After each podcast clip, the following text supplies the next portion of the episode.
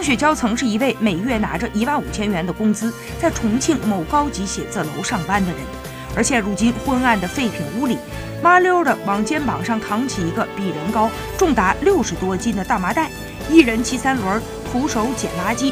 这些就是他的日常生活。因为一次偶然的机会，废品站拒绝了上门收取废品，他便自己将这些废料拉去卖。没想到这些本来要扔进垃圾箱的东西，竟然卖了一百多元。于是他跟家人商量之后，就递交了辞职信，专心收起了废品。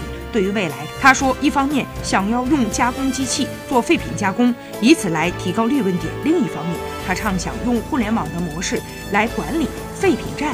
以线上线下相结合的方式来突破传统。